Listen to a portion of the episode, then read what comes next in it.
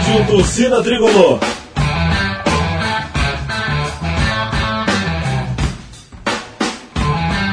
Rock Flu.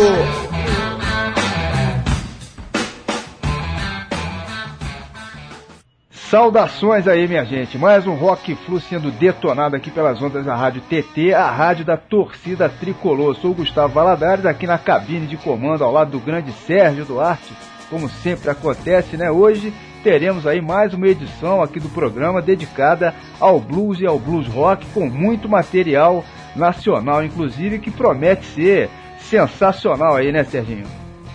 Pois é, Gustavo, e não é para menos, né, cara? Principalmente se a gente for considerar aí o super convidado do programa de hoje. Estamos recebendo aqui a visita de um grande nome do blues e do blues rock nacional, um autêntico batalhador aí que tá nessa guerra santa há pelo menos uns 15 anos, tendo se consolidado como um dos principais artistas do gênero no país.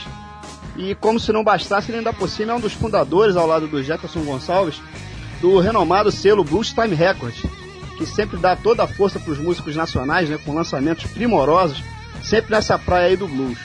Bom, claro que todo mundo já matou aí a charada, né? Eu tô falando aí do grande Big Joy Manfra, guitarrista de mão cheia aí do blues nacional e que sempre procurou ao longo de sua carreira definir uma sonoridade toda própria, né? Buscando não se restringir aí ao blues tradicional, adicionando aquela energia meio rock and roll, né? Aquela uma pitada de jazz, alguns arranjos. O Big Joe, para quem não sabe, também é colaborador da revista Backstage, além de ser endócio das cordas SG e dos cabos Technifor, que não é para qualquer um, né? Bom, mas claro que a gente não pode esquecer mais um detalhe importantíssimo, eu diria que é até fundamental, né? Ele é tricolor de carteirinha também, aqui como nós. Manfra, meu camarada, seja super bem-vindo aqui ao Rock Flu e saudações tricolores. Bom, saudações tricolores para todos, obrigado aí pelo Gustavo e o Sérgio Duarte pelo convite. E, pô, um grande prazer estar aqui, falar sobre música, fluminense, blues, né? Coisas que eu me sinto muito à vontade. Beleza. Bom, logo de cara eu já vou tentar saciar aqui uma curiosidade minha. Na verdade, é uma pergunta que eu sempre quis te fazer, ô, ô Manfra, que é a seguinte: esse teu apelido, cara, Manfra, veio por causa do próprio Manfra, né, que jogou no Fluminense, o grande Manfrini, atacante que brilhou aí no Flusão na década de 70, ou eu que estou viajando aqui, isso é apenas uma, uma coincidência? E, e já aproveitando até esse gancho aí para emendar uma pergunta na outra, né? De bate pronto aí. Quais são os teus maiores ídolos do Fluminense de ontem e de hoje, cara? Diz aí. Cara, o, Manf é, o Manfrini eu não cheguei a, a, Não lembro se eu vi realmente jogar e tal, porque eu sou de 69, né? E meu pai falava muito nele, né? Mas a é uma coincidência mesmo, assim, porque na verdade o, meu nome, que é do meu, do meu, do meu pai e do meu avô, nós temos o mesmo nome, que é Marfídio. E quando eu fui para os Estados Unidos, né, estudar, morar lá, enfim, eles não entendiam Marfídio, eles, eles achavam que era Manfrídio, entendeu? E aí reduziram para Manfra. e aí acabou ficando. Um nome diferente desse, Marfídio, ninguém precisa de apelido, né? Mas aconteceu. É verdade. Acabaram criando um. E aí, quando eu vi entre a galera que né, circulava, o pessoal chamava de Manfra, Manfra, Manfra, nunca tinha tido apelido nenhum. E aí rolou, né? Quando eu voltei pro Brasil, alguém tinha falado de, né, pra mim lá, Manfra, só no nome de bluseiro. Um amigo meu que era texano lá falou, pô, tem que ser Big, Big alguma coisa. E quando eu comecei meu trabalho, eu pensei nesse nome Big Joe Manfra. As primeiras pessoas que ouviram gostaram, a galera aceitou e, e foi por aí, né?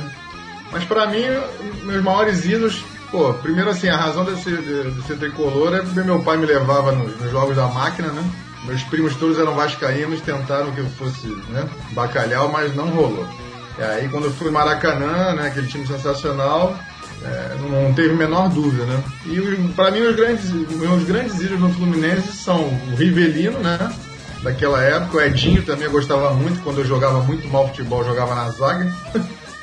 e gostava também do Paulo Vitor, que eu cheguei a agarrar também, eu joguei basquete, enfim, clube, aí eu tinha facilidade no gol.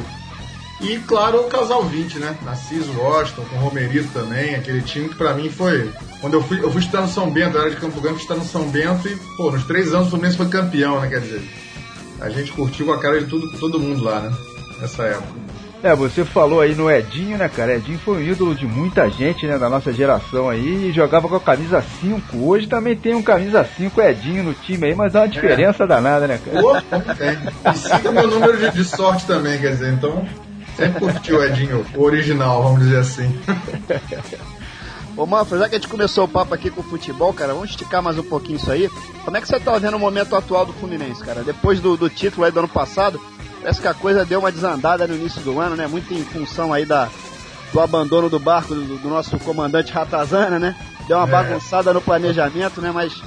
E agora com a chegada do Abel, você tá otimista aí pro restante do, da temporada? É, cara, eu acho que o, o nome do Fluminense esse ano é o Abel, né? Eu acho que ele tem identificação muito boa com o clube, né? A gente está vendo que realmente ele. Eu acho que ele, ele, ele não veio para o tricolor, né? Ele veio como tricolor, né? Eu acho, pô, só ver o Leomir ali no campo nesses dias, né, cara? Pô, eu acho que já foi. Já traz muito boas lembranças pra gente, né? Verdade, cara. E eu acho que a última passagem dele, ele não fechou tipo, né, com chave de ouro, né? Aquela desclassificação inacreditável da Libertadores, né? Quer dizer, não, para, para chegar na Libertadores, né?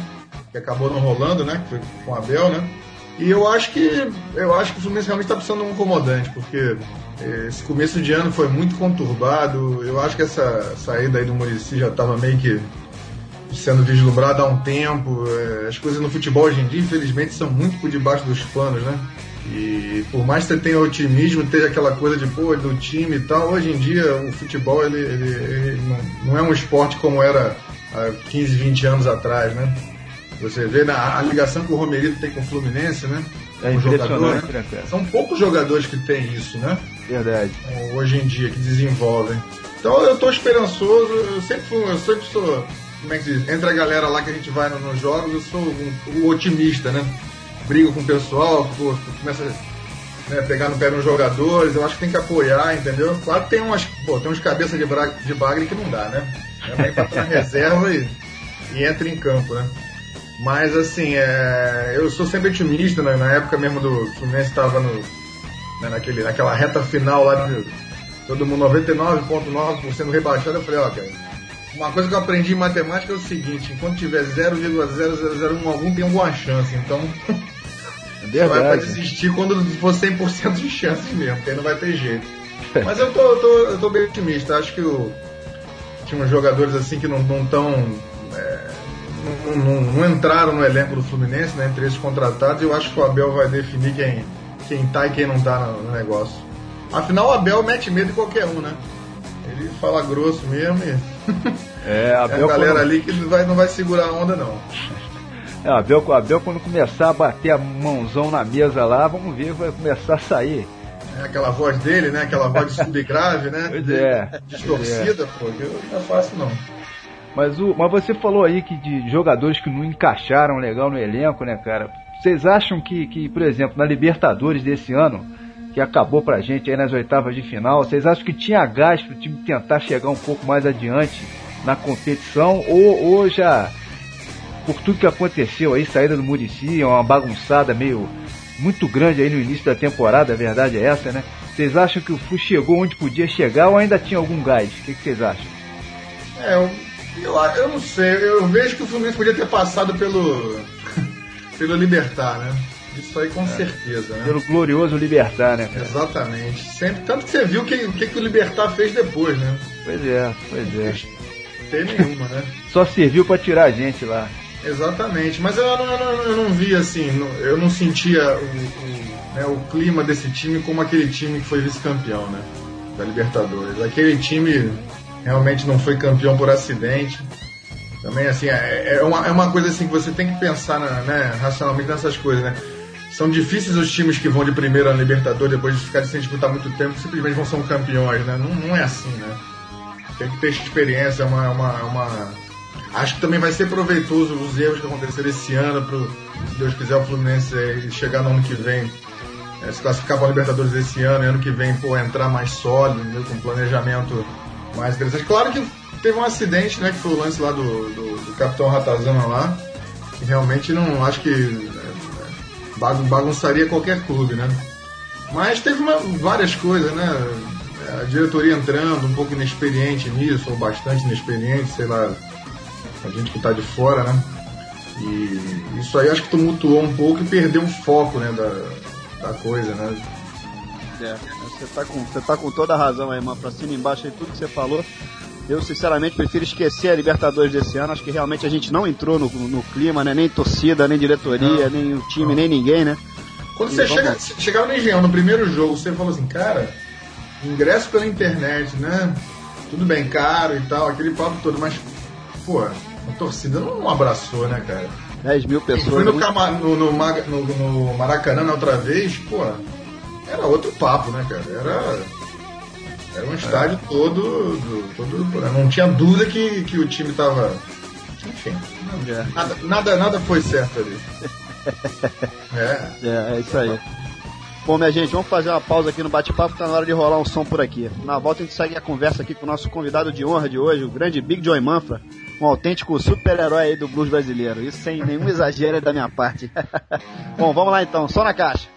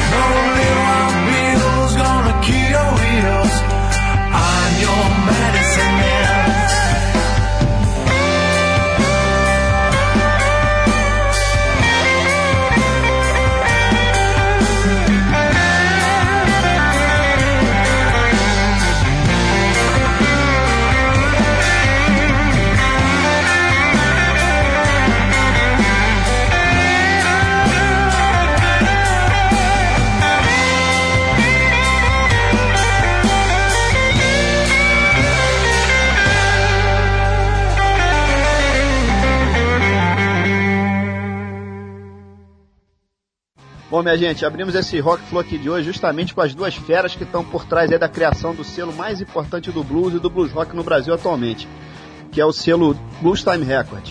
A primeira a rolar foi o Hurt pescada do CD intitulado 2, da lavra aqui do nosso Big Joy Manfra, sendo detonada na sequência a faixa Encruzilhada, que é a faixa título aí do CD homônimo do Jefferson Gonçalves. Maravilha.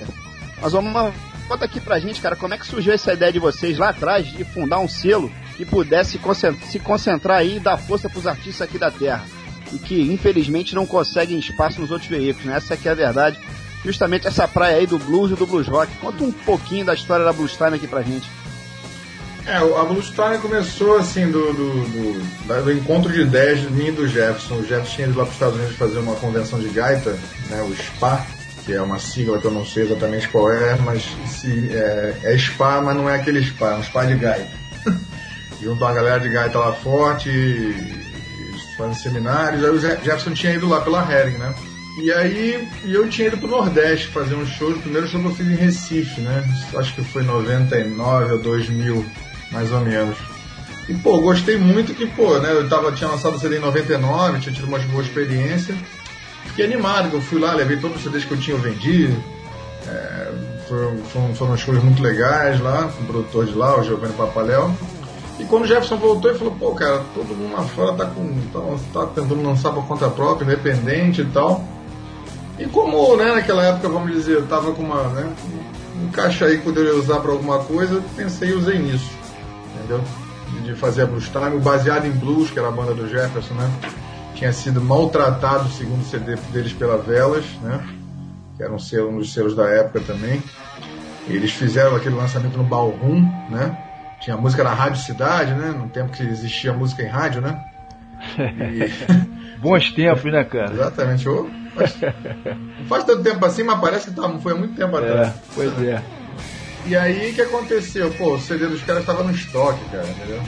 E aí não teve distribuição direito, e aí esperou dar o tempo, eles pegaram o CD, a gente refez, relançou o CD com uma faixa extra. E aí começamos a história, né? E esse ano fez 10 anos, né? Claro que assim, né? Pô, dentro desse período teve uma evolução muito legal, a gente conseguiu uma distribuição nacional, né? É, o que deu uma impulsão legal no selo, pintaram várias bandas né, novas né, que a gente teve prazer de lançar. Né, no Rio mesmo, Billy Street, Mojo Society, é, Blues Power, né? Outros trabalhos também solo, né? Já fez o Gilson, inclusive, né? Que não foi nosso lançamento, claro, o Gilson tem uma história grande aí. A carreira do Jefferson começou no Blue Style, né? A minha também, né? Eu tinha lançado antes, mas eu relancei também o CD. E outras coisas assim, que pintaram de outros estados, né? Rodrigo Nézio, que é uma banda que tá até lá, vai, vai estar no Rio das Ostras, lá dia 22 a 26. É, bandas do Nordeste. Então, teve essa coisa legal, assim, né? Ao mesmo tempo, é um período difícil porque vender CD em loja, hoje em dia, é quase que vender, como é que se diz? É, gelo no Alasca, né? Tem gente que compra. Mas são poucos. É. A gente está perdendo a cultura realmente de compra de CDs em loja. Né? Quem vai nas lojas grandes aí, que ainda são as lojas que têm vendas, a seção de CDs está cada vez menor, né? É, vive mais de bancas de, de, de, promoções do que outra coisa, né? E é difícil, né? Realmente, a gente está vendo selo, não sei quanto tempo vai durar essa coisa. Sempre um, a coisa da música vai se modificando, né?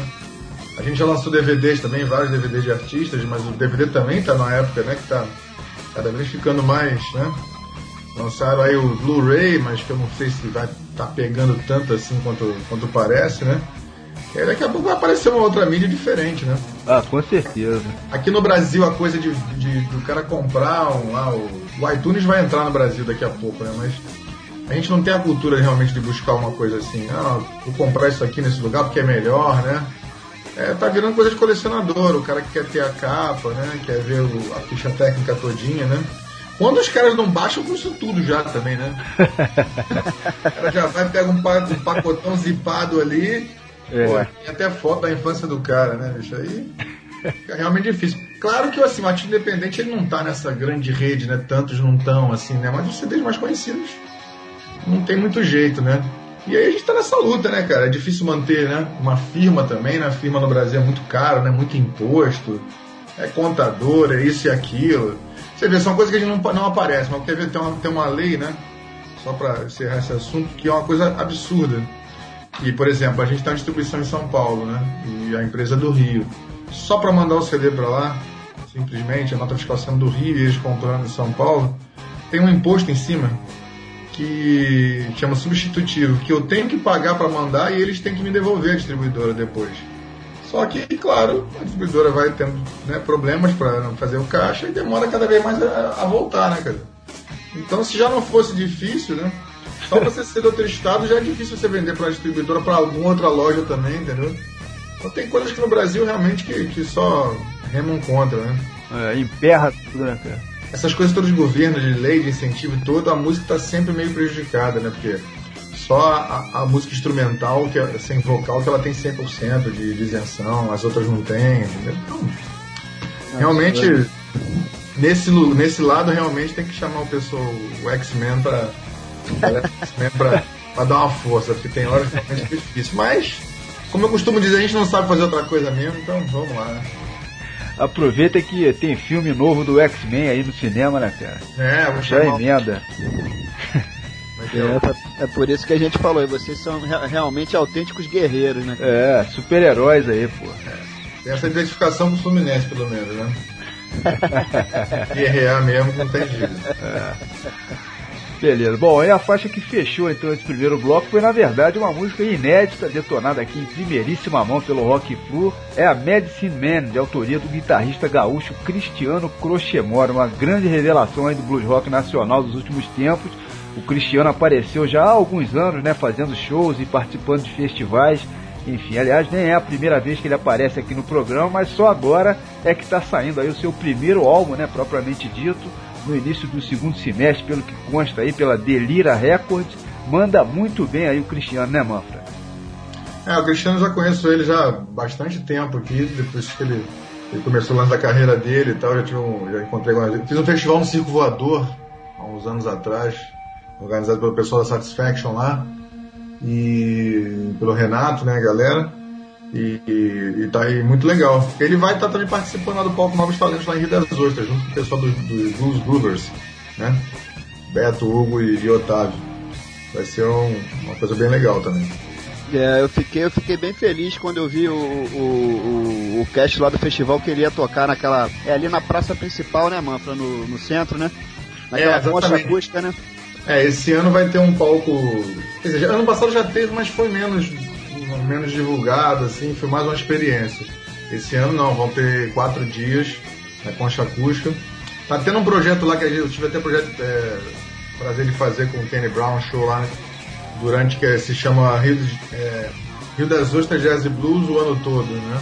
E aí todo mês vai ter, ter um show naquela concha e pô, o clima lá é muito legal, muito legal, é, acústica boa, um espaço bacana e a galera enche.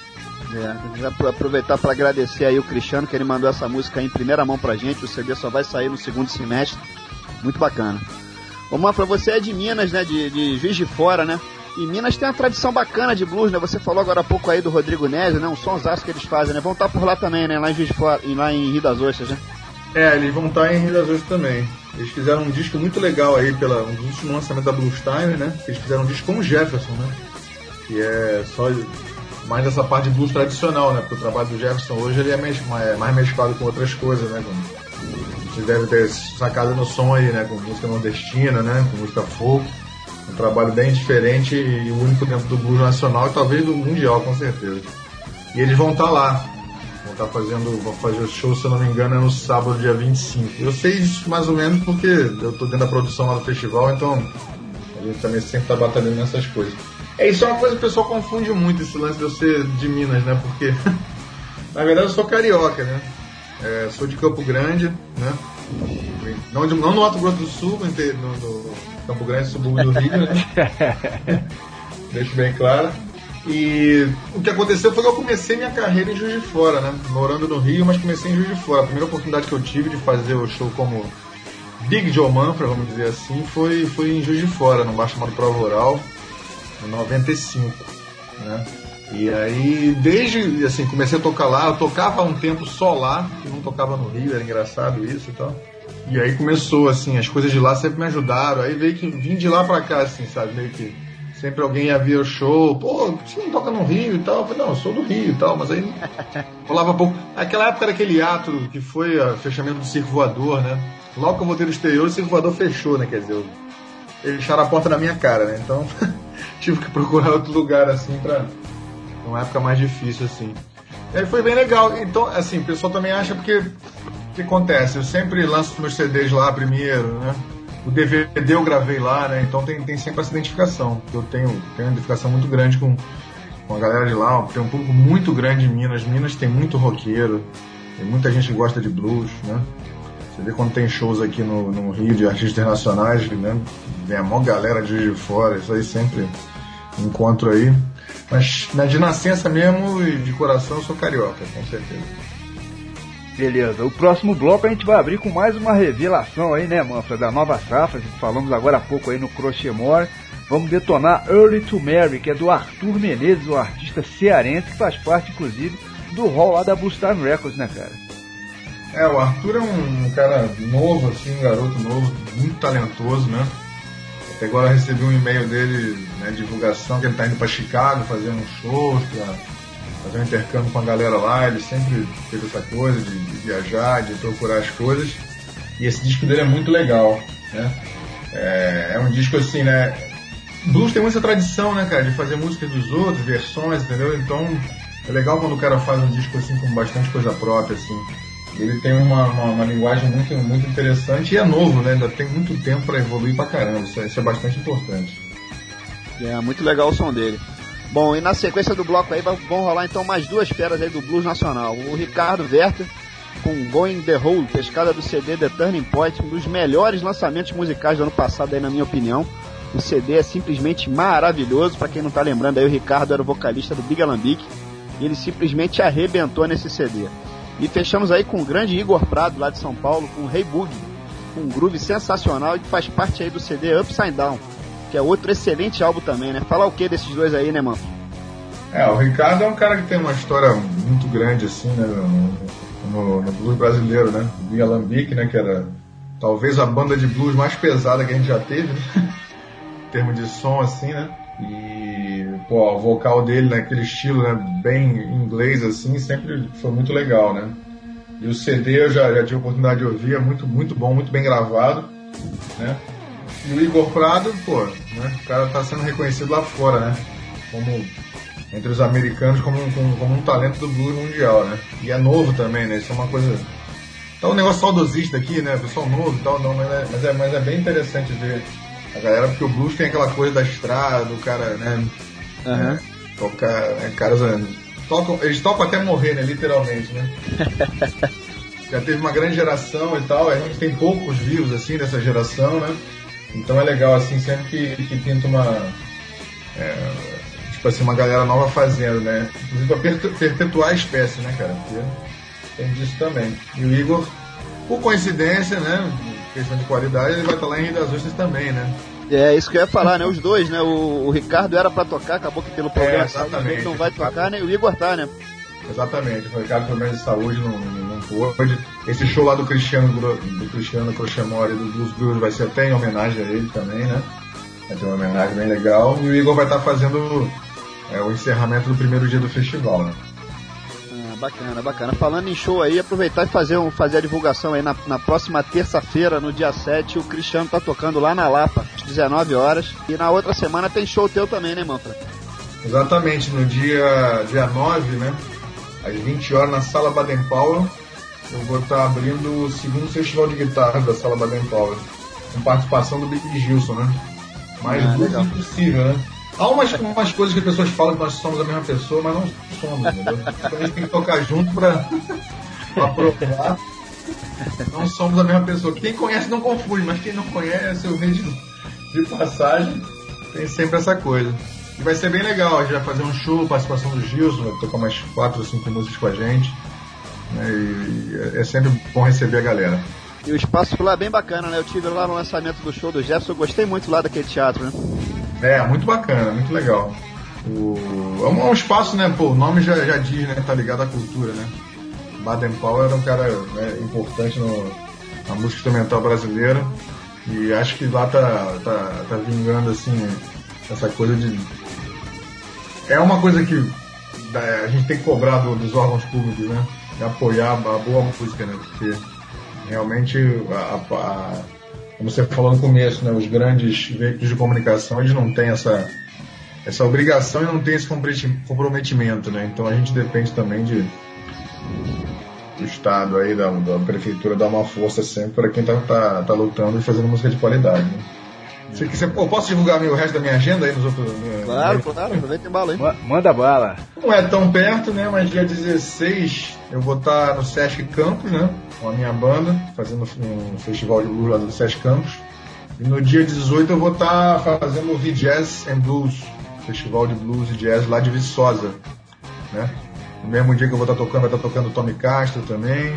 Vai ser bem legal. Viçosa eu já toquei várias vezes e tem um público bacana, a galera de Minas lá. Espero que compareça e curta. Beleza. Bom, hora de detonar mais um som por aqui. Ô, ô Manfra, a gente tem uma longa tradição aqui no Rock Flu, cara. Todo convidado que, que nos visita por aqui, enfim, acaba apresentando pelo menos um dos blocos de músicas aqui pra gente. Tá feito? Então vai lá, respira fundo e manda bala aí. Então, beleza. A gente vai ouvir agora Early to Marry, do CD do Arthur Menezes, dos últimos da Blues Fan Records, minha propaganda, né? Depois Go, Into, Go in the Hole, do Ricardo Werther. Hey Boogie, do Igor Prado. Ouçam aí.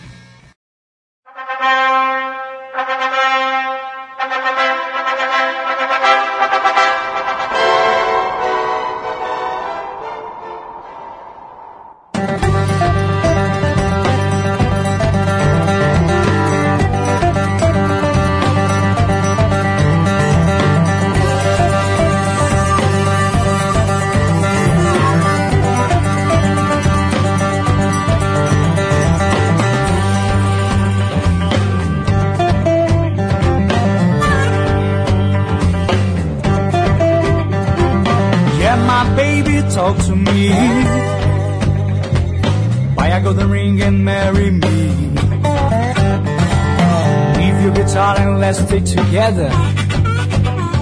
So why were you free?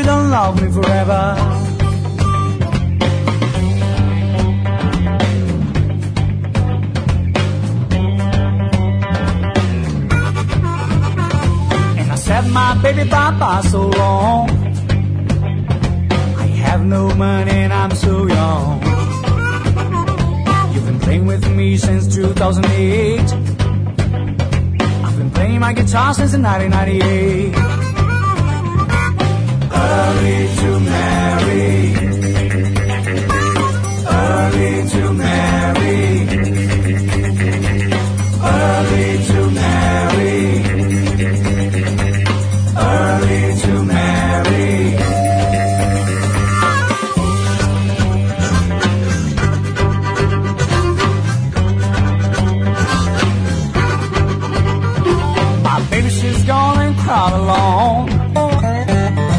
She was so sorry she got back home. She talked to me on the telephone. I'm sorry, baby, I was wrong. Early to marry. Early to marry.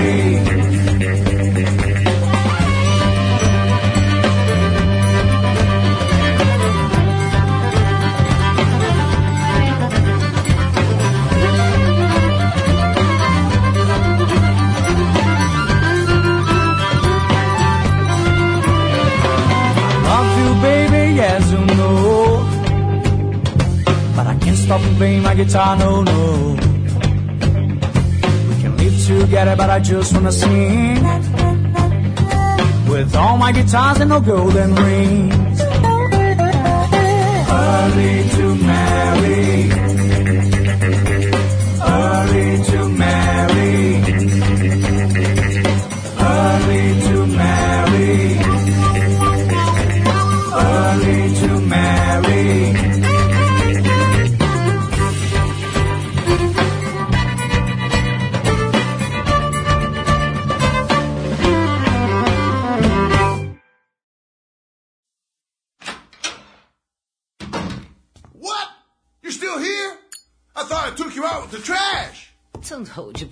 honey. I'm not going anywhere.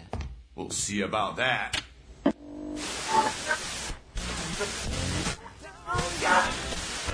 Oh, friggin' radio. Work, mother. Done got tired of you.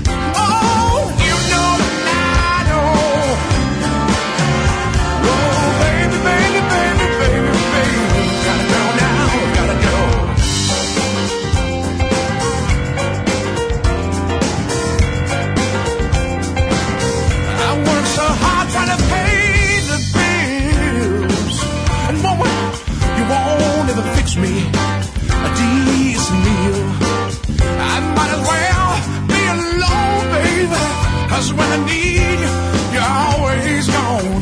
Oh, yes, you are.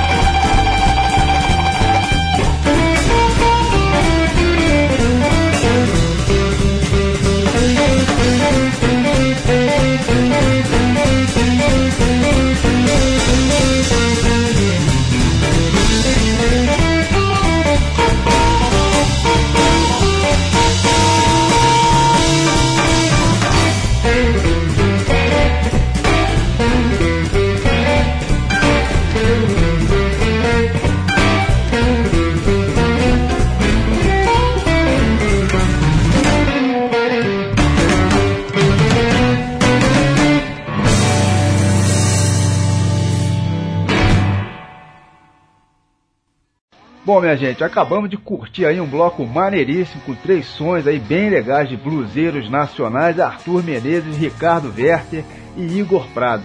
Beleza, mas ô Manfra, você explicou aí sobre as suas origens, né, cara, em Juiz de Fora e tal, apesar de ser carioca. E eu vou aproveitar o gancho para perguntar, seguindo esse tema aí também das origens, enfim, mas na verdade agora como músico propriamente dito, como é que rolou, com que idade você começou esse caso de amor aí com a guitarra e as suas influências como guitarrista, quais são? É, o caso com a guitarra, assim, eu sempre, meu, meus primos, desde, desde novo, eu vi eles tocarem violão. O primo meu, tocava violão muito bem. Eu sempre achei aquele negócio, pô, seis cordas, quatro dedos, um do lado, eu achava aquilo meio complicado. Mas aí, eu comecei a gostar de música, os meus, meus primos tinham uma, talvez a primeira loja lá de Campo Grande, né, que, que, que tinha, que vendia vinis, enfim, bem tradicional, a Casa Dux, isso faz pô, 30, 40 anos atrás. E aí meu pai trabalhava lá, meu pai era contador da loja e tal, então ele sempre levava um jeito. Meu pai. Meu pai era a cara de Elvis Presley, cara. Era engraçado isso. Exatamente, cabelo, Legal. pet, olho, olho- olhos azuis, era, era engraçado. Nesse sentido, minha mãe escolheu, escolheu muito bem. e aí, aí ele curtia, curtia Elvis, curtia MPB, curtia música clássica, então em casa sempre teve muito isso. E aí, na verdade, é, antes do Rock in Rio, né? Naquela fase que muita gente virou músico, né? Eu queria tocar bateria. Mas eu sempre fui um cara meio grande, assim, né? De né? Não tão. não, não- nunca fui um cara pequeno, e aí acho que foi uma boa meu pai não querer me dar uma bateria. Eu queria arranjar um barulho muito grande em casa. Arranjar um problema sério. E aí eu voltei do Rock in Rio querendo tocar guitarra e tal. Aí comprei uma guitarra, comecei a ter umas aulas. Quando fui pra faculdade, minha faculdade acabou não dando certo por uma série de motivos. E naquela época o vestibular era muito, muito cedo, né? Você tinha que se inscrever, né? Era mais ou menos agosto, setembro. Aí meu curso lançou lá para novembro, já vi que não ia, não ia rolar. Eu fiz um ano de engenharia na PUC vi que não, não era aquilo que eu queria mesmo. Aí falei, pô, eu vou levar mais, sei lá, 5, 6 anos para me formar em engenharia, daqui a 5, 6 anos eu vou ser, vou estar tocando bem, entendeu? A minha, meu pensamento é esse. Felizmente, assim, antes, um pouquinho antes de completar esse período, na verdade, eu já tinha, eu tinha me formado na Musearte aqui no Rio, que era uma escola de música bem legal. E depois fui lá para os Estados Unidos, fiquei, morei em Los Angeles um ano, e formei no GIT, que é o que esse nome composto, Guitar Institute of Technology, mas é só uma, uma escola de guitarra, né? E aí a galera gostou do, do jeito que eu tocava blues, né, lá. Foi até engraçado isso, eu fui lá achando que não sabia nada de nada e os caras curtiram. Enfim, aí voltei pra cá, voltei pro trabalho. Então, foi mais ou menos nesse esquema. O lance de Juiz de Fora foi como eu, como eu falei, é, a gente, eu- a minha, primeira oportunidade foi lá de começar a tocar e eu fiz um público muito legal lá. Então quando eu lancei o CD já tinha um público bacana e até hoje tenho um carinho especial pela cidade. E sempre estou indo lá. E sempre me ajudou pra caramba. Aí pessoas aqui, eu consegui coisas no Rio, por causa que eu tocava de fora, pessoas iam lá, viam, eu tava aqui e falavam. Então, sempre foi teve essa, essa ligação, vamos dizer, carinhosa, assim, né? Beleza. Ô Manfra, fala um pouquinho sobre a sua discografia, cara. Os planos que você tem aí pra esse ano, pro ano que vem. Aproveita e fala também do DVD, né? Na minha opinião é antológico. Você lançou em 2005 aquela Big Band ao vivo, né? E com a produção de primeira. Aliás, se eu não me engano, você foi um dos primeiros artistas, ou o primeiro artista de blues do Brasil, a ter um DVD, né, cara? É, exatamente. Isso aí foi um, foi um projeto daquele tipo assim, pô, vou fazer 10 anos de carreira, né? Pô, o que, eu tô fazendo de especial nos 10 anos de carreira? Nada, né? E aí eu falei, pô, tem que fazer alguma coisa pra marcar. E aí pensei, falei, pô, vou fazer um DVD. Naquela época era muito difícil fazer um DVD, que era independente. Continua sendo difícil, mas naquela época era bastante difícil. É, eu, eu dei sorte assim, né? Até pra você ver, essa história de Juiz de Fora foi engraçado, né? Porque eu, eu levei esse projeto pra uma pessoa em Juiz de Fora, né? De uma casa chamada Privilégio, uma casa grande que existe até hoje lá, e o cara realmente abraçou o projeto, assim, né? Ele me, é, me indicou uma pessoa do canal de TV, um canal de TV que tinha lá. Os caras fizeram gravar o DVD, eles tinham experiência legal, eu só levei um diretor aqui do Rio. um amigo meu, Henrique De Paoli, que quis gravar, queria sempre gravar uma coisa, que ele foi. Ele morou na mesma época lá fora nos Estados Unidos, e a gente se conhecia, ele trabalhou com o Djavan, com galera toda de rock nacional, com Liminha, um cara da pesada. E aí ele falou, ó, quero fazer, vamos fazer o DVD, vamos fazer 5.1, a gente vê aí, depois, né, nesse custo a gente vê para depois. E a, foi, foi todo abraçado, quer dizer, então a gente levou as coisas daqui, gravou lá, gravou uma noite que foi sensacional, né? Tinha mais ou menos umas 1.400 pessoas, né? Não foi uma noite engraçada, foi. Todo mundo pergunta, pô, mas é, é tão legal, pô, você fez uma noite, eu falei, cara, não fiz na verdade, foi um show, né? As pessoas pagaram ingresso para ir, sabe? A gente podia montar esse público, foi, foi legal. Então, a gravação, né? É, você com certeza deve ter visto. Tinha um clima bem natural, assim, né, cara? Não tem aquela coisa assim, ah, a plateia agora levanta, não, os hits na frente. Não tinha, né? Foi um show e deu tudo certo. Foi uma noite maravilhosa, né? Eu tive o prazer de ter o, o meu amigo Jefferson lá fazer uma participação especial. A Jenny Wood, né? E o, uma cantora americana que estava na época começando a turnê logo depois com ela, tive essa oportunidade de lá fazer. E realmente, como você falou, foi o primeiro DVD de blues nacional. Né? Primeiro artista de, de blues nacional lançou um DVD. Muito prazer fui eu. Muito esforço, muito suor. E foi legal porque isso deu uma importância, vamos dizer assim, ao selo, né? Porque as pessoas, né, sendo independente, né, ele tem que.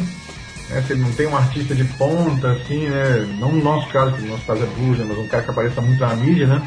As pessoas sempre costumam falar que ah, é, não tem recurso, aquela coisa, né? Não faz um trabalho, né, que, das grandes gravadoras, né? E realmente quando lançaram, lançou, foi lançado o DVD, foi o primeiro DVD, né? Levou mais quase que praticamente um ano para aparecer outro artista para lançar o segundo, né? Até hoje tem poucos DVDs lançados nacional, né? Nacionais, né? O próprio Celso e o Duzetis levaram um tempo depois para lançar, né? E na época isso deu uma importância muito legal ao selo, sabe? Eu senti que as pessoas respeitavam, pô, vocês lançaram DVD, pô, legal, sabe? Teve uma divulgação muito legal isso é, me deu uma entrada como artista em lugares que eu realmente não, talvez não tivesse chance de entrar antes, entendeu? Pela importância de um artista com DVD, né? Naquela época estava começando a ficar a ser fundamental ter isso. E aí foi muito legal, foi um desafio que eu fiz tudo sozinho, vamos dizer assim, contei com a ajuda de muitas pessoas, mas eu estava em, em 100% do, por trás da coisa, assim, né? Desde a da, da gravação de vídeo, da gravação de áudio, da, da masterização, mixagem, estúdio, putz, não imagina assim, o tempo que levou para eu conseguir fazer, né? Porque muitos viravam lenda, né? Os caras gravavam o DVD e não conseguiam lançar, né? Porque é, custos depois, né? É, tempo para fazer, então era complicado mesmo. Então, como pelo selo, eu, eu, eu, realmente botei isso na minha cabeça que seria importante fazer isso e conhecer todos os, os, os, os as fases desse processo, né? E dos meus CDs eu, gravei o primeiro, né, em 99, depois eu lancei o 2 em, 2000 e, em 2001, depois eu fiz o CD do Blues Etc., que é um CD de blues acústico, né, com o Jefferson, um vocalistas convidados, um trabalho que a gente está querendo até voltar a fazer, que a gente circulou muito no Brasil. Depois teve o CD, o DVD, né, e depois teve o CD Live em Rio com Peter Cat, né, que é um, um, o primeiro artista internacional do selo, né, que a gente já fez, caramba, fizemos mais de, talvez de, de 150 shows com ele no Brasil, assim, esses anos todos, em 12 anos. Então foi muito legal. Estou aí, já gravei uma boa parte do meu próximo CD.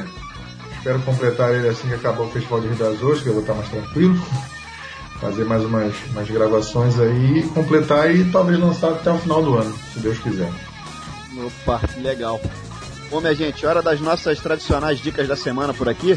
E hoje eu vou falar sobre dois DVDs muito legais que foram lançados recentemente. O primeiro deles, a gente até já comentou por aqui, é o Encruzilhada, de Jefferson Gonçalves, um dos grandes gaitistas do Brasil, um autêntico mestre, né?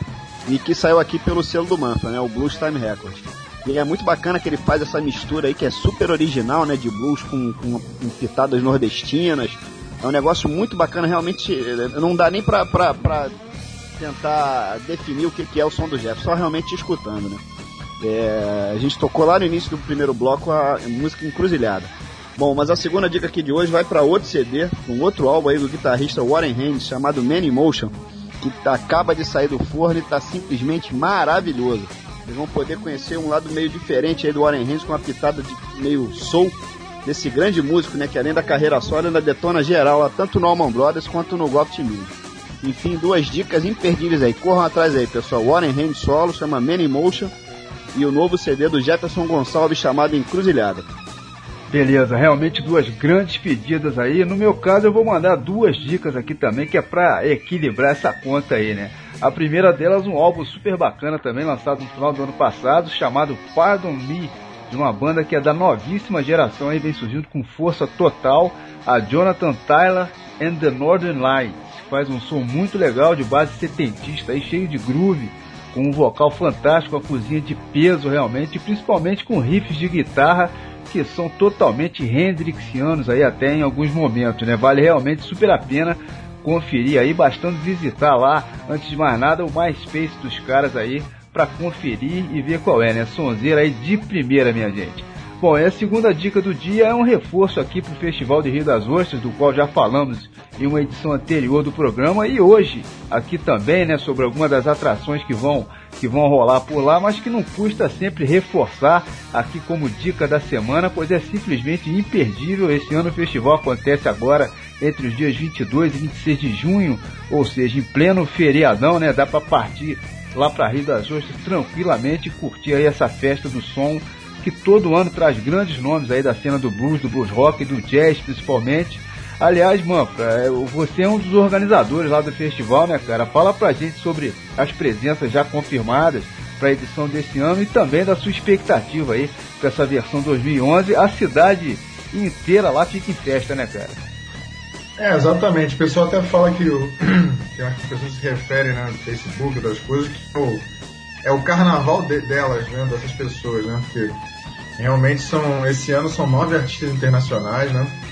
de blues a gente tem o Tommy Castro, que na verdade é o maior, é o melhor, melhor show hoje em dia do, dos maiores artistas do blues contemporâneo, né? Hoje em dia ele ganhou quatro prêmios do, do, da premiação do, do, Blues Music Awards, que é o maior lá, né? o prêmio BB King de melhor, melhor entertainer, melhor performer lá. A banda dele ganhou o prêmio de melhor banda, o CD, enfim, o cara tá no, no auge da forma, né?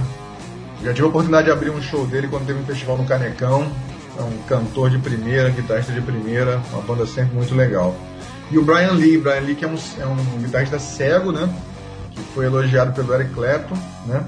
A galera pode ver no, no, site dele lá, no Facebook, alguma coisa assim. E a gente teve New Orleans no festival do ano passado, né? Falando do Warren Haynes, é, pô, a gente teve a oportunidade de assistir um show do, do Govt Mule lá, ao vivo, no Festival New Orleans. Para mim foi sensacional. Eu adoro aquele último disco deles. Já ouvi esse disco solo também, acho muito bom. Eu gostava muito daquele disco By the Thread, né? Que era o último do Govt Mule. E a gente tava num barzinho lá e, e e o Brian estava tocando, pô, a gente achou super legal, aí encontramos a, a, empresária dele lá, combinamos, pegamos o telefone, aquele papo todo, depois ligamos e aí e convidamos ele para ver o festival. E quem mais? Vai ter Mar Martin Medeski Wood, né, que é um, um Bill Evans. Martin Medeski Wood é um dos principais grupos desse movimento do jazz, que é o, né, o movimento de jam, né, jam music, que é uma coisa bem improvisada, bem de Sensacional. É? é Sensacional. Um, legal, é um grupo assim, putz, vem com a, né, aparelhagem deles, assim, só de olhar para coisas da, deu calafrios na gente, porque o cara toca com teclado pra caramba, assim, entendeu? Estão vindo com o convidado que é o saxofonista, o último saxofonista do, Bill, do, do Miles Davis, que é o Bill oh, Maravilhoso esse cara, né? Ele Pô, andou. Sensacional. Ele andou dando canja aí com Gopt Music e com Alman Brothers, nossa senhora, de, de arrepiar. É, exatamente, é um cara que. Essa galera toda esse Jam Music, Warren Hand já deu canja com Martin Mendes Wood, se eu não me engano, é, é bem legal. Dentro do, do, do, Tem o Yellow Jackets, né? Um grupo tradicional dessa praia também, assim, do, do, do jazz mais. Como é que se diz? Mais de rádio, né? Ao lado dos anos 80, né? Que já veio aqui há anos atrás, mas só no free jazz, né? Tem o Roberto Fonseca, que é um, é um, é um pianista cubano, também da nova geração, muito legal. Tem a Jane Monrais, que é uma cantora sensacional, ela tem um, um jeito meio Betty Boop, assim. É, engra, é engraçado, assim, muito bonita também, uma voz sensacional. Tem o Ricardo Silveira também, né, Manfred? É, dos nacionais tem o Ricardo Silveira, o grande de mão cheia. Tem o Azimuth com o Léo Gandeman, né? E do blues vai ter, né? Não precisa falar nada. O Igor Brock já falou e o Nuno Mindeles, né? Vai fazer, vão fazer dois shows lá. Vai fazer dois shows, vai ser muito legal. E no, no palco Novos Talentos a gente vai ter o, o, né, o. Infelizmente o Ricardo não pôde fazer, né? Ele, tá, ele estaria fazendo esse show de abertura do, de fechamento da primeira noite, né? Mas quando a gente é, quando o Stênio contactou eles, realmente o Ricardo falou, olha, não tem como fazer e tal, agradeceu bastante, né? E, e foi uma pena, assim, né? Porque é, muita gente pediu o show dele, no, no, ano passado também já teve uma ideia de rolar, mas acabou não rolando. Enfim, a gente torce para ele se recuperar, né? Com certeza ele vai se recuperar e tá, quem sabe, na próxima edição no, no outro ano, né? E quem mais? Ele tá esquecendo mais alguém aqui dos estrangeiros, mas é isso. É uma galera. Tem a Sasha Laru, que é uma, uma trompetista, é, que tem um som meio moderno assim. Ela vai trazer uns caras, um DJ. Puta, é um som bem dessa onda nova de, de jazz, né? De coisa instrumental mixada com, com, com, várias batidas assim. Tem o José James também, que é um cara super elogiado. O CD dele foi, teve um dos CDs melhores de jazz eleito pelo Globo do ano passado, né? Que é um cantor que, que ele ganhou prêmios lá fora. Um cara bem legal. No Novos Talentos vai ter o Cristiano Crochemó, né? Fazendo essa, esse, esse, show lá que vai ser uma homenagem também pro, pro Ricardo, com Blues Groovers, né? Vai ter o Rodrigo Nésio e o Du Condé. Né? Vai ter o Gustavo Ferter é, Quarteto, que é um saxofonista também. Muito legal da nova geração, fez, fez um lançamento aí no Festival de Jazz da, da Baden Powell. E vai ter o grupo Maracá, que é um grupo que faz parte também da, lá de, de Viçosa, faz parte do intercâmbio nosso com, com o Festival de Viçosa.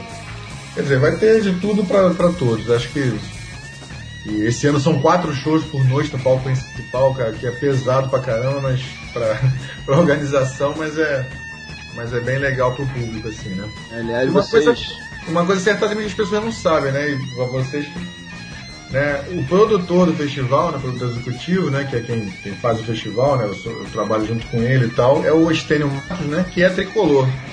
Opa, é por, é por isso que o negócio é bem organizado, então. Por isso que funciona. Se fosse falar de mais um, a minha mulher também é tricolor.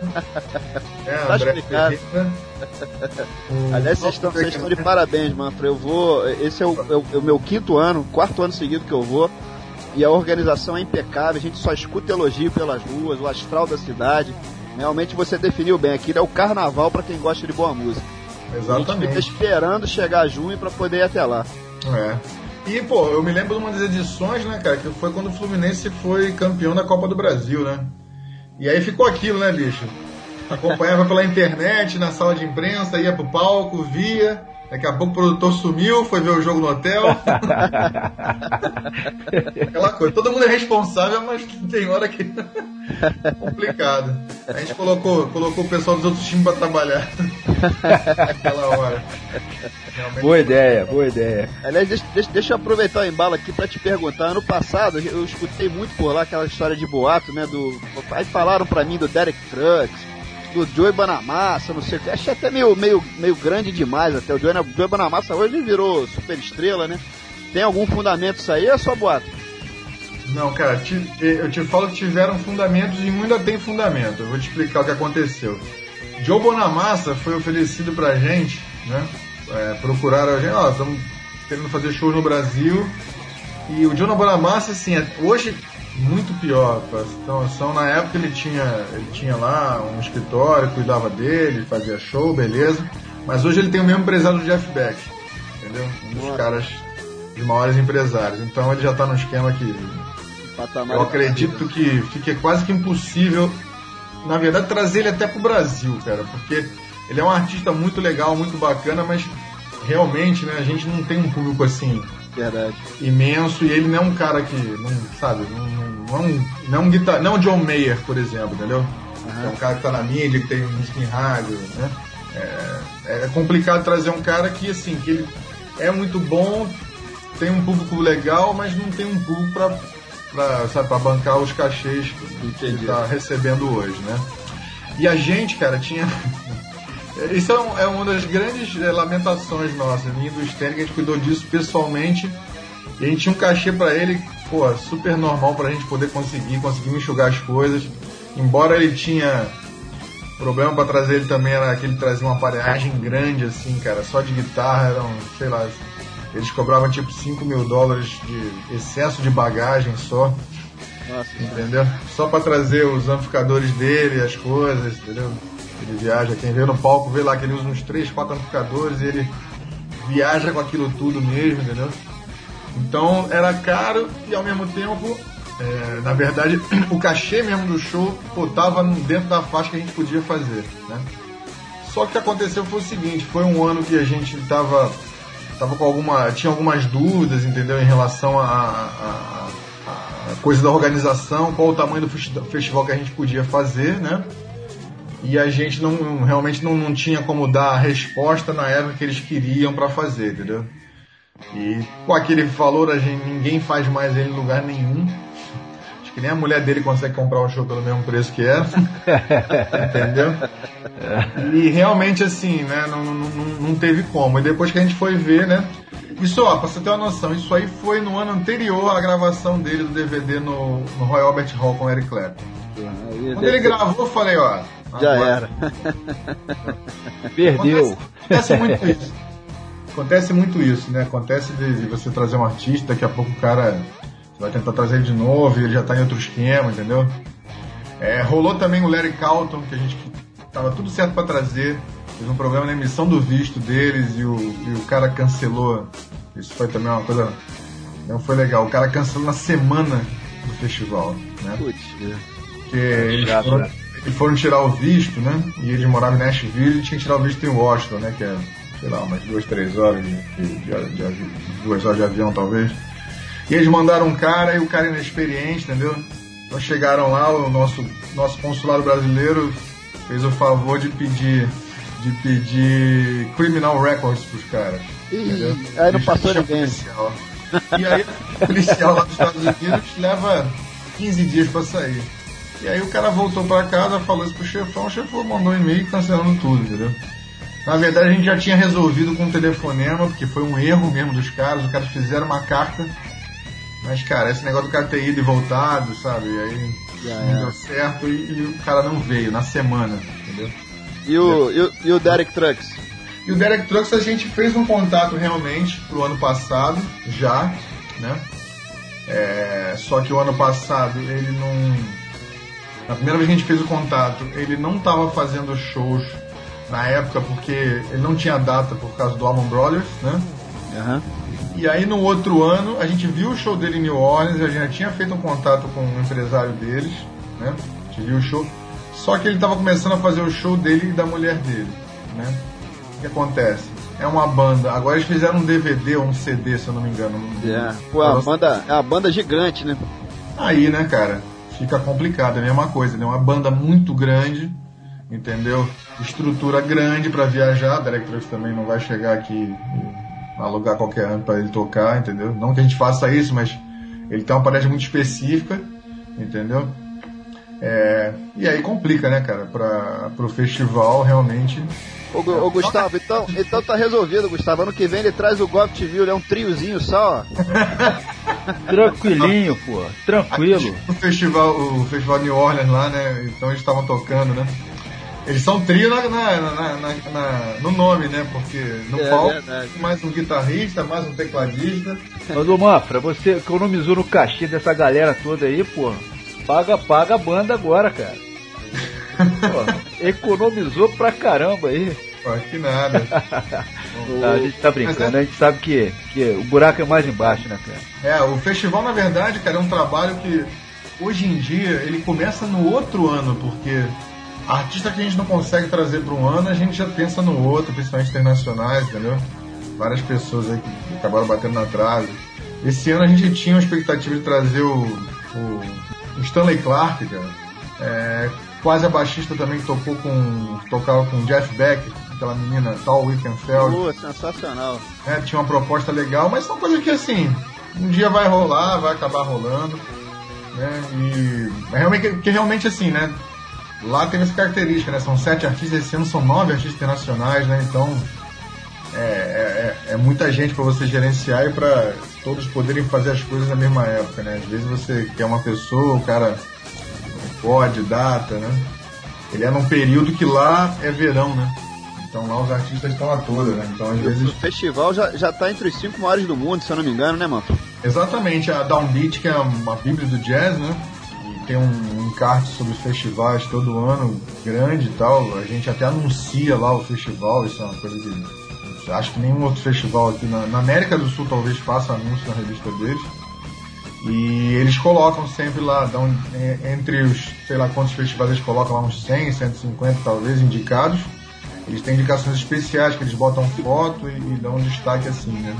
E das Ostras nos, né, nos últimos anos tem estado nessa lista, né? Classe A deles. Então, pra gente é uma honra e uma, uma, uma, tipo assim, um certificado que o trabalho está sendo bem feito. Né? É, legal. Bom, mas voltando aqui, a boa notícia é que o Ricardo Verta já está se recuperando, né? E fica aí pro festival do ano que vem, com certeza.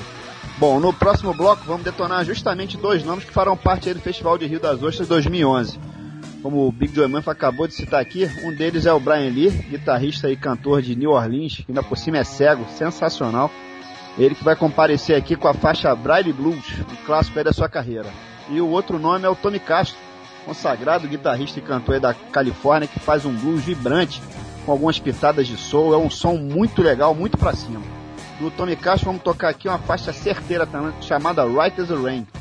Tudo isso sem esquecer que quem fecha esse bloco aí com chave de ouro 24 quilates é o bom e velho Greg Allman, que no início desse ano lançou um, CD sensacional chamado Low Country Blues. E a faixa do Greg que a gente vai tocar por aqui faz parte justamente desse álbum, é Just Another Rider.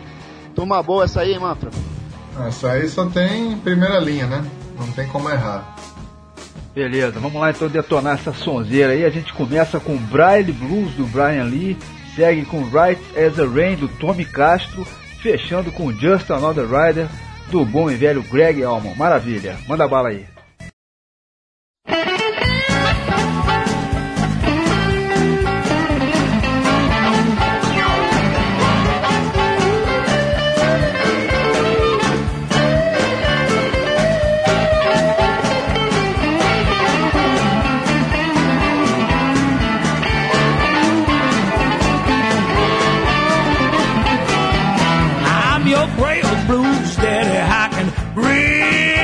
Copperfield.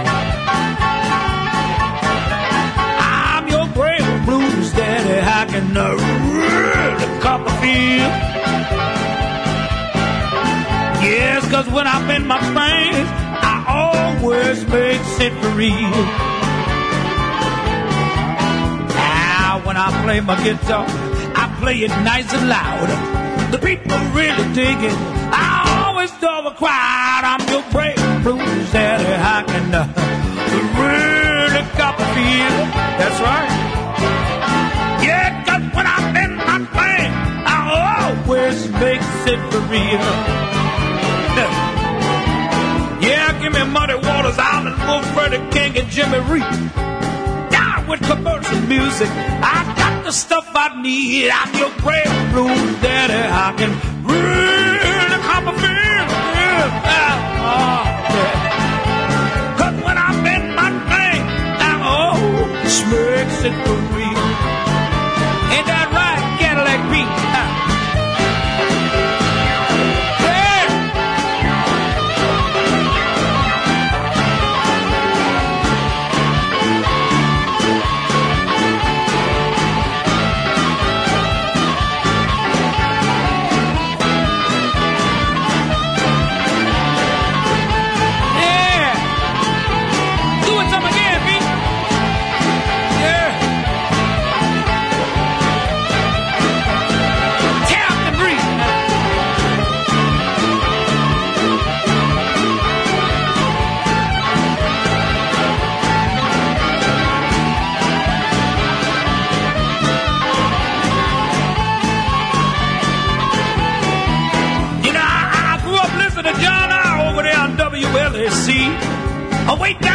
Dixie. He shouted, Speak to me. I'm your railroad daddy. I can feel the Copperfield. Yes, I can. Oh, cause when I'm in my pain, I always fix it for real.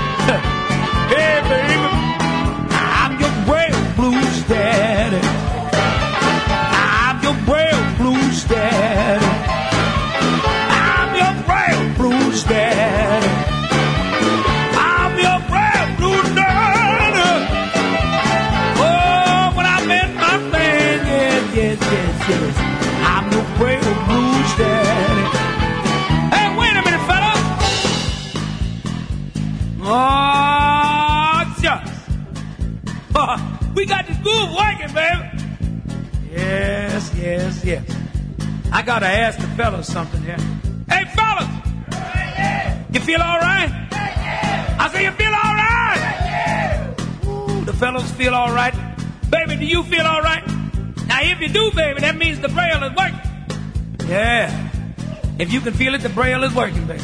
Yes, yes, yes. Now look here. I am your braille blues that. So, uh, uh, uh excuse me. I'm gonna cop this field. Ah!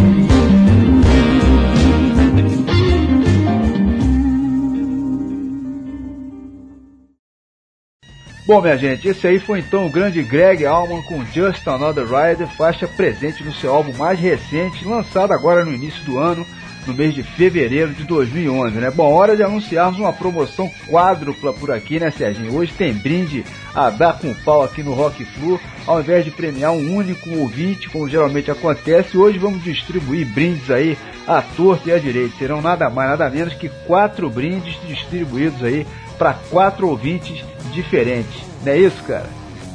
Pois é, Gustavo, é uma chance de ouro aí pra galera que vive participando, mas nunca consegue chegar a tempo de faturar os brindes, né? Hoje as chances, as chances são bem maiores. Bom, vamos lá então. Para todo mundo participar, a pergunta aqui é a seguinte: qual artista tricolor você gostaria que fosse convidado aqui pelo Rock Flu para fazer uma entrevista com a gente? Claro que eu tô falando aí de artista aí do rock, de, artista de rock and roll, de blues, alguma coisa na nossa praia, né? Não vale falar Ivete Sangalo, Cláudia Leite, por aí. Pelo amor de Deus. Vocês não são Rock in Rio, né? Pô? É, pois é, pois é. Aliás, que pena, né? Vamos passar batida desse assunto. O, É. o meu Rock in Rio vai ser lá em Rio das Ostras. Bom, vamos lá então. Então, mandem suas sugestões para o nosso e-mail de praxe, o rockflu.torcidatricolor.com.br. E boa sorte aí. Os quatro primeiros ouvintes que mandarem alguma mensagem que se encaixe aí nos nossos padrões, fatura então aí os brindes dessa edição. Beleza, Serginho. Faltou só você comentar aí quais vão ser esses brindes, né, cara? Verdade, verdade. Bom, vamos lá então. Papel e caneta aí na mão aí. Os brindes são os seguintes. O primeiro deles é uma camiseta da grife Rock and Roll lá do nosso amigo Anderson Santos, parceirão das antigas aqui do Rock Flu, que acabou de sair do forno homenageando o Deep Purple. É a In Rock Flu. E finalmente saiu do forno aí, ficou linda. Com uma estampa que faz menção à capa do clássico álbum do Deep Purple, né, de 1970, o In Rock, brincando aí com alguns dos principais ícones da história do Fluminense como o Tele Santana, o Nelson Rodrigues, o Papa João Paulo II e o nosso querido Conca. Aliás, ficou muito bacana essa capa. O segundo brinde é outra camiseta, a The Flu Submarine, fazendo aí outra brincadeira entre o Fluminense e uma banda de rock, nesse caso aí os Beatles, e a capa do clássico Yellow Submarine, num desenho fantástico lá do nosso artista gráfico favorito aí, o grande Gilberto Zavarese. E o terceiro e quarto brinde são duas ofertas aqui do nosso convidado de hoje. Duas cópias do seu DVD aí que a gente já falou por aqui, o primeiro DVD de blues do Brasil. Sensacional, a gente agradece muito aí ao Anderson Santos, também aqui ao Manfra, claro, né, pela gentileza na sessão dos brindes. E agora é só correr pro abraço. Os quatro primeiros que responderam essa pergunta faturam então esse festival de brindes aí. Aliás, Manfra, a gente já aproveita para te agradecer aqui pela presença hoje, cara, e também pela sessão aí dos DVDs, já que a gente está se aproximando, infelizmente, aí do final desse Rock Flu. Obrigadaço mesmo, cara. Foi super bacana aqui o bate-papo. Esperamos que você tenha curtido aí tanto quanto nós curtimos. Aqui eu e o Gustavo. E valeu mesmo, cara. Agora já sabe o caminho. Volte quando quiser. Obrigado aí, pô, um prazer aí. Primeiro assim que eu até posso endossar aí os outros prêmios também, porque né, eu, é, eu peguei, eu comprei algumas camisas aí dessas aí, particularmente a do Hendrix, que era a que eu queria. O, dei, dei uma do, a do Eric Clapton pro Stênio, lá do, de Rio das Ostras, e dei, uma, dei a outra do ACDC pro meu amigo o Tatá, que é um outro grande tricolor que é baterista dos Fevers. E você ficou sem nenhuma, porra? Não, fiquei com a do Hendrix, pô. Ah, tá. Bom, então, então não seja por isso. Eu vou, vou levar pra você a do Clapton lá em Juiz de Fora. Em Juiz de Fora não, em Rio das Ostras então. Pô, legal, pô, agradeço. Agora que, dá- agora que as camisas dão, então eu posso comprar uma camisa GG. Estava mais difícil. E, pô, agradecer aqui a presença. Espero que a gente, né, que eu volte uma vez, né, realmente pra gente poder falar de títulos, né? e não só de expectativas do, do nosso time. É que, é, são coincidências, né, cara? Realmente, tocar blues, ser torcedor do Fluminense, não é à toa que, né? Sérgio Rocha, Maurício Saad, né? Outros grandes bluseiros aí são todos tricolores, né? Porque é um É. sofrimento, né, cara? É Verdade. impressionante, né? Ainda tem, ainda tem o Ivan Marisa aí, se a gente não falar dele, ele Exatamente, a Ivan gente. meu amigo Ivan Nariz. Inclusive, eu encontrei lá no, no jogo contra o Libertar, quando eu fui com a camisa. Ele falou, pô, tá com a camisa aí do programa. Eu falei, pô, acabou de chegar, chegou de manhã, de noite eu tava com ela já. E agradecer Legal, pô, legal. cara, pelo espaço aí, né, de vocês e tal, pela qualidade. E, pô, né, música e Fluminense, pra mim, né, pô, nada melhor do que isso, né. E convidando mais ou menos mais uma vez a galera lá pra dia 9 na Sala Baden Powell, às 20 horas. Tem uma lista amiga aí depois, que é só pra mandar no site lá. Quem quiser também me procurar no Facebook, né, pra ser amigo, aquelas coisas todas, né. É, é só entrar lá, tá? É BJM Manfra. né? Big não dá pra colocar, não, no Facebook tem essas coisas. E onde tem uma belíssima foto do nosso amigo Sérgio Duarte lá, né? Do, do Castro com a camisa do Fluminense, né? Impressionante. E, pô, então fica o meu, meu, meu agradecimento aqui pelo espaço. Espero que a galera que ganhe os DVDs curta. E obrigado aí, Gustavo e o Sérgio aí por, por mais, uma, por mais um espaço para música também. E pro nosso Fusão. Beleza, Manfra. Obrigado pelas palavras aí, mas a gente aqui, a gente aqui te agradece, cara. Bom, mas antes de passar a régua por aqui, ainda tem aquela saideira de sempre, né? E hoje escolhemos um nome de peso aqui para encerrar o programa.